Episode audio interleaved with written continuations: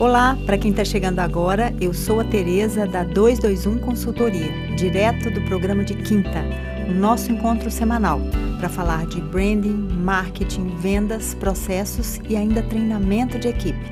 Toda semana eu vou trazer um assunto novo que faz parte do seu dia a dia, com dicas práticas para você que ama o seu negócio.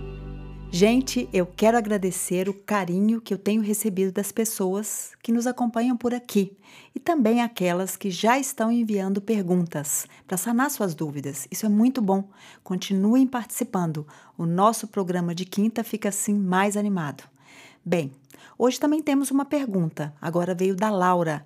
Ela tem uma fábrica que funciona em Belo Horizonte e juntamente com seu showroom. Ela disse o seguinte: Oi, Tereza. Estou trabalhando há cinco anos fabricando e também fazendo vendas para lojistas e revendedores em meu showroom. Participo de feiras e eventos, mas sinto, além das dificuldades apresentadas pelo mercado, uma enorme dificuldade de manter uma equipe de vendas comprometida que gere resultado. Por favor, me dê uma luz. Eu estou cansada de fazer contratações que não dão certo. Laura, muito obrigada pela sua pergunta. E eu acho que a sua situação reflete a realidade de muitos empresários. Afinal, montar uma equipe não é fácil.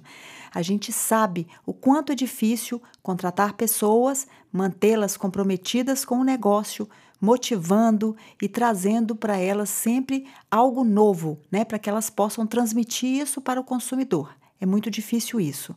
Então, eu separei aqui alguns passos para que possa te ajudar nesse processo. Vamos lá?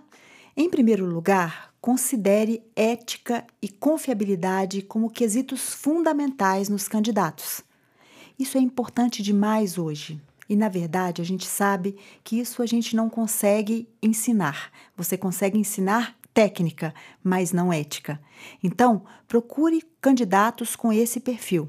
Depois, tenha clareza do perfil da vaga que você oferece. Observe se as competências dos candidatos são compatíveis com o cargo em questão. Porque, na verdade, gente, de nada adianta contratar um ótimo vendedor para o cargo de gerente ou vice-versa. Isso acontece muito.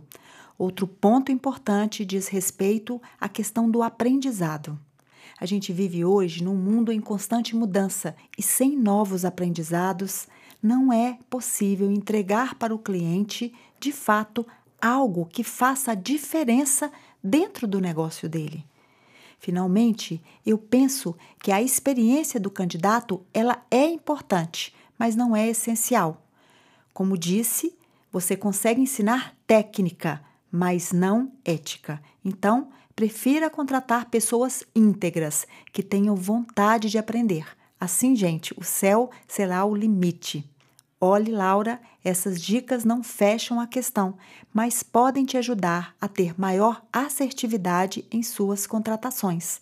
Claro, o ideal é contar sempre com um profissional de RH para fazer suas contratações, realizando testes e entrevistas com profundidade. Mas se isso não for possível, essas dicas já podem te ajudar bastante. Bem, quero dividir com vocês algo que aconteceu numa palestra que eu realizei para a equipe de vendas há um tempo atrás. Eu usei a seguinte frase: vender é para os bons. E eu senti que isso causou um desconforto incrível entre os participantes. Afinal de contas, eu estava diante de uma equipe de vendas. Então, ao terminar a frase, eu logo me expliquei. Gente, nós vivemos num mundo cada vez mais veloz, um mundo mutável e complexo, onde não há tempo de manter fórmulas do passado. O momento é de desaprender. E logo ali eu me expliquei, porque para mim, o que representa hoje o perfil de um bom vendedor é uma pessoa que busca por novos aprendizados, que valoriza a inovação, que sabe cultivar relacionamentos, mas relacionamentos que haja ganho para os dois lados e buscam se arriscar mais de forma comedida, mas sempre pensando em algo novo para que possa ser implementado não só nas empresas, como também nas lojas, enfim, dentro dos negócios do seu cliente.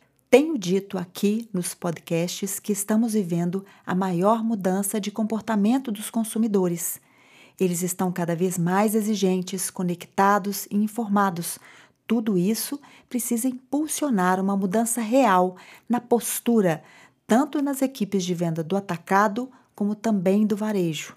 É preciso hoje ter profissionais que invistam em capacitação própria, que queiram se manter na profissão, mas de forma nova, e fiquem esperando apenas pelas empresas em momentos de convenções ou de outros treinamentos. Percebo que aquele jeitão antigo de vender, apenas priorizando bater metas, está com dias contados.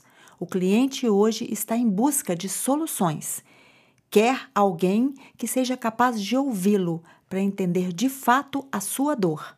Penso que o perfil do novo profissional de vendas é diferente hoje.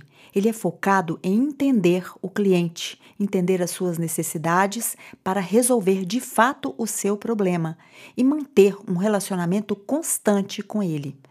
Laura, resumindo tudo o que eu disse agora, para que você possa ter uma equipe dos sonhos, invista em boas contratações, adote uma postura transparente junto aos seus colaboradores, deixando bem claro onde você deseja chegar.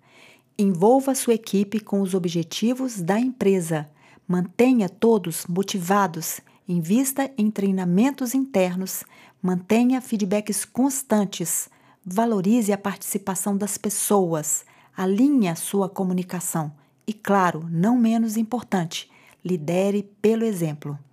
Laura, tomara que eu tenha te ajudado hoje. Pessoal, essas foram as dicas de hoje e eu quero que vocês anotem aí que toda quinta-feira eu estarei aqui no programa de quinta para sanar suas dúvidas e trazer temas para você que ama o seu negócio e quer fazer diferença nesse mercado.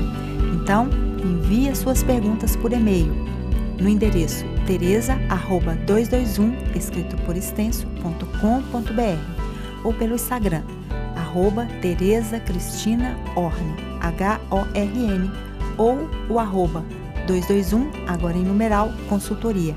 Eu vou adorar te responder. Até quinta!